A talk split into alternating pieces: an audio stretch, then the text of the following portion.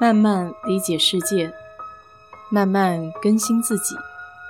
一路人生，要去开心，要去期待，要去热爱。我是 DJ 水色淡子，在这里给你分享美国的文化生活。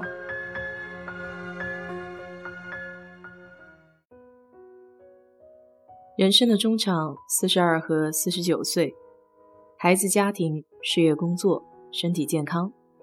这些对于每个人都有可能会遇到的话题，即便这是在英国的社会背景下拍摄的影片，依旧很容易产生共鸣。影片中有一个不走寻常路的男孩，叫 Neil。小时候的他看起来眼睛亮亮的，笑起来非常可爱。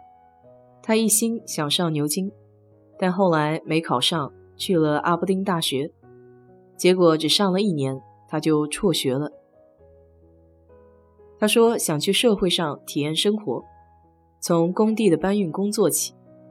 他对自己的期望是身居要职，但同时又非常矛盾的觉得自己负不了那么大的责任。就这样不停的迷茫徘徊中，在苏格兰的西海岸，在英国北部的廉租房，做了将近二十年的流浪者。他自己都觉得慢慢要适应这样的生活方式了。连记者问他真正想要做什么事情的时候，他的回答都显得那么的无奈。不是想做什么，而是我能做什么。四十二岁的时候，他回到伦敦，按照自己想从政的意愿，成为了自由民主党委员会成员之一。他回忆说。就是因为没有在自己想要做的事情上有所建树，所以他就想靠从政来实现价值。四十九岁，他回到北部的一个军县，继续自由民主委员会的议员生涯。人一旦有了目标之后，整体说话的状态也有很大的变化，从以前没有自信、很迷茫，到信心满满、比较有力量。其实 Neil 的家庭不算大富大贵，但也算是小康。可能是父母对他的期望和管教过高过严，从与牛津失之交臂以后，他对自己还是比较失望的。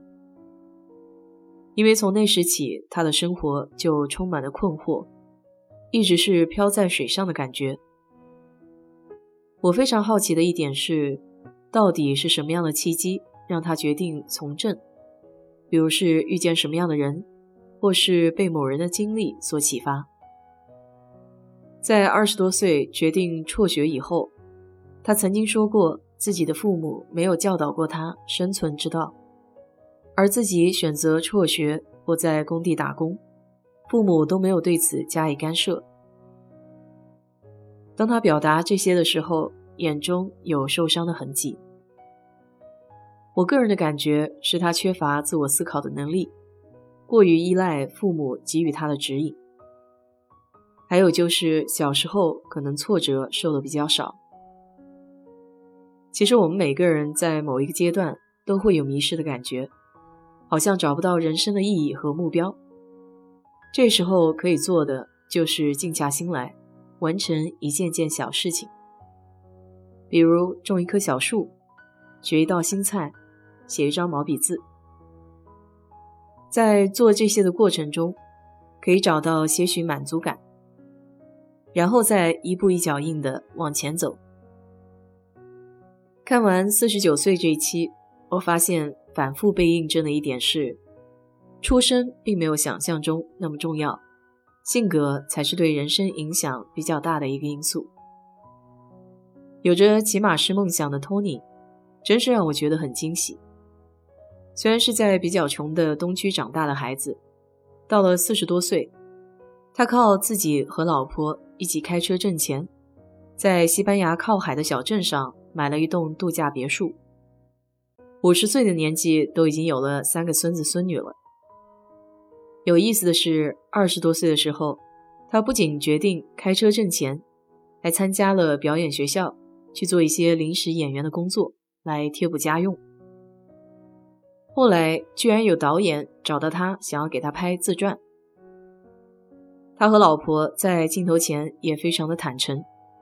他说自己过去犯过好几次错误，他老婆直接说，就是被我抓了几次。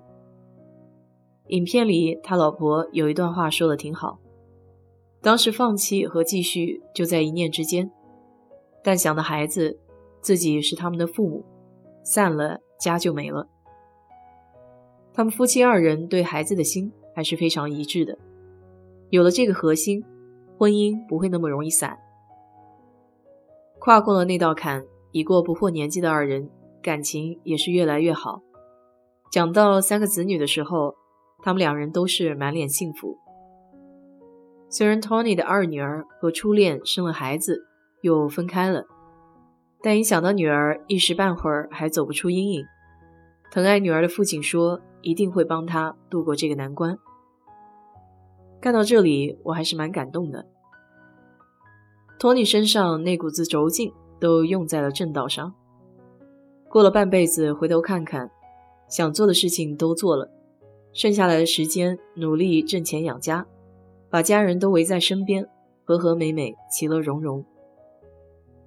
在我眼里，这才是人生赢家。影片中东区长大的女孩子们，到了四十多，日子也还算不错，尤其是苏珊。小时候的她安安静静，很腼腆。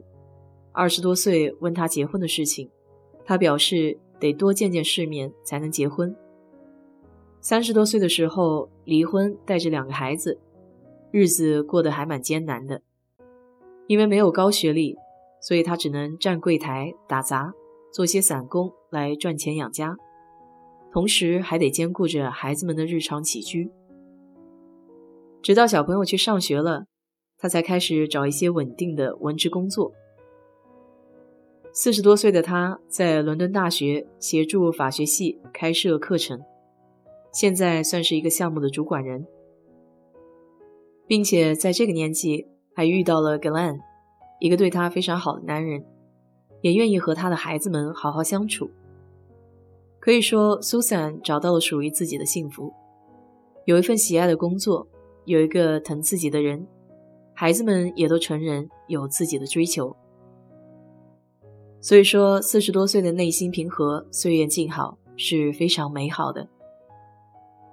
不过，别人的生活始终是别人的，也没有什么必要羡慕或是嫉妒，只要自己找寻到内心期望的那个样子就好。好了，今天就给你聊到这里。如果你对这期节目感兴趣的话，欢迎在我的评论区留言。谢谢。